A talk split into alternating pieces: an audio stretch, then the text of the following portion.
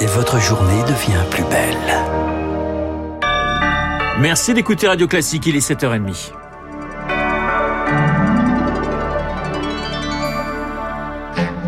La matinale de Radio Classique avec Renaud Blanc. Et à 7h30, le journal nous est présenté ce matin par Augustin Lefebvre. Bonjour Augustin. Bonjour Renaud, bonjour à tous. À la une, la baguette du petit déjeuner un peu plus chère à cause de la hausse du prix des matières premières. Le gouvernement a, a estimé hier que veut que cette hausse soit limitée à 5%, soit 5 centimes en moyenne. Ça représente toujours en moyenne une hausse du budget pain de 10 euros par Français par an.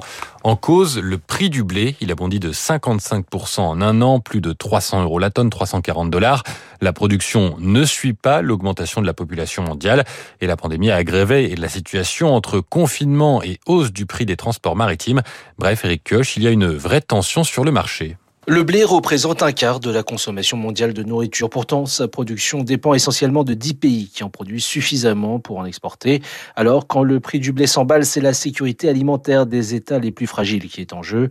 Arthur Portier, ingénieur spécialiste des marchés agricoles. On ne peut penser que si la situation reste telle qu'elle, on ait des soucis avec des émeutes de la faim. Certains pays importateurs, je pense à l'Égypte, je pense à l'Algérie, je pense au Maroc, achètent la paix sociale avec la nourriture et notamment le blé. En subventionnant par exemple l'achat de produits à base de blé pour éviter de faire peser la facture sur les populations et ainsi éviter que le scénario de 2008 ne se reproduise. Le blé avait alors atteint 450 dollars la tonne. Cela avait été un des déclencheurs des printemps arabes.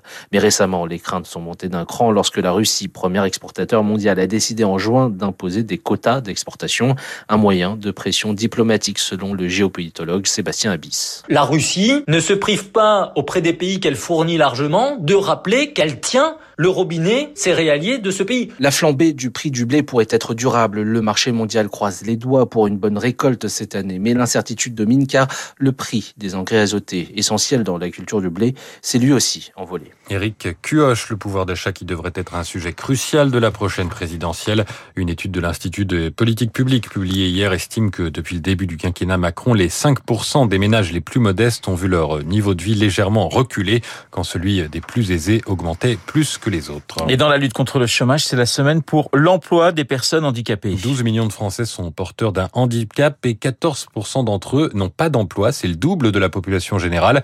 Coup de projecteur ce matin sur le métier de référent handicap en entreprise. Poste obligatoire depuis 2018 pour les compagnies de plus de 250 salariés.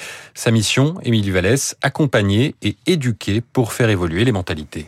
Cela fait cinq ans qu'Amélie Gauthier est chargée de mission handicap chez O2, entreprise de service à la personne. Sur les 14 000 collaborateurs, 500 sont porteurs de handicap.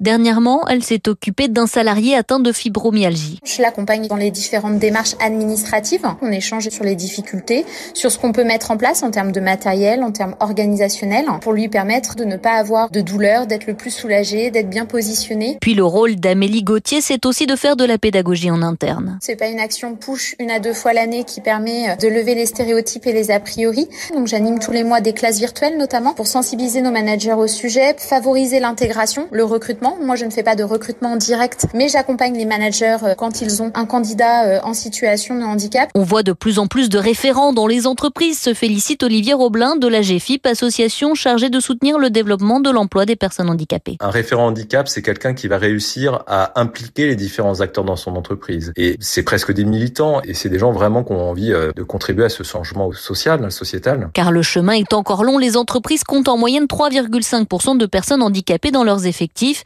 bien loin des 6% qui leur sont imposés. Émilie Vallès. Augustin, les députés veulent mieux protéger les lanceurs d'alerte. Examen d'une proposition de loi aujourd'hui dans l'hémicycle, texte consensuel pour mieux définir le statut de ceux qui se retournent contre leur entreprise pour en dévoiler les agissements illégaux ou immoraux. Il prévoit aussi un meilleur accompagnement psychologique et financier.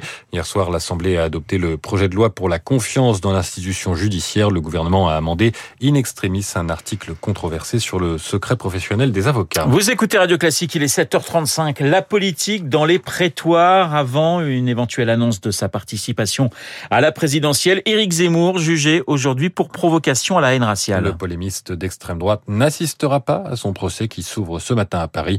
Il est poursuivi pour avoir qualifié l'ensemble des migrants mineurs isolés de voleurs violeurs et assassins. La crise sanitaire à présent, la stratégie vaccinale de notre pays validée hier par Santé publique France. La vaccination prioritaire des personnes à risque a bien permis de limiter les hospitalisations. Alors ça peut sembler une évidence pour certains, mais tous les pays n'ont pas adopté cette politique faute de moyens ou de connaissances scientifiques. En Europe, la Bulgarie arrive en bas du classement, même pas un quart de sa population vaccinée. Résultat, un taux de mortalité l'un des plus élevés du monde. En cause, l'importance, défiance vis-à-vis des mesures sanitaires, même de la part du personnel médical. Marc Tédé. Dans la plus grande clinique de Sofia, la capitale bulgare, quatre unités Covid ont été réactivées, soit 250 lits. Le docteur Krasimir Oreshkov est oncologue. Ses patients sont particulièrement fragiles, mais à peine un sur deux est vacciné. Suis euh, révolté la majorité des généralistes, ils leur disent que ils savent pas, mais plutôt il faut pas se vacciner, ou ils disent activement qu'il ne faut pas se vacciner. Dans cette situation de peur, la décision la plus facile est de pas se vacciner, de fuir. Situation aggravée par l'instabilité politique depuis l'été 2020. Le pays est en campagne permanente et les chefs politiques se sont montrés bien trop prudents sur la vaccination, analyse le sociologue Tiomir Beslov. Tous les pays occidentaux ont fait des campagnes pour la vaccination, sauf en Bulgarie. Aucun parti politique n'a pris position en faveur de la vaccination, de peur de perdre une part de son électorat. Les opposants à la vaccination, eux, se sont fait entendre. Quant à l'Église orthodoxe bulgare, elle préfère ne pas se prononcer sur le sujet. Marc Tédé. Et on termine par du football avec une fin d'année positive pour les Bleus. Victoire de l'équipe de France hier face à la Finlande, 2-0, but signé Karim Benzema et Kylian Mbappé. Merci Augustin, Augustin Lefebvre que nous retrouverons à 8h30 pour un prochain point d'actualité. Dans un instant, les spécialistes, ils ont pour nom François Geffrier et Bruno Kras, l'économie, le cinéma. Et vous allez voir qu'on est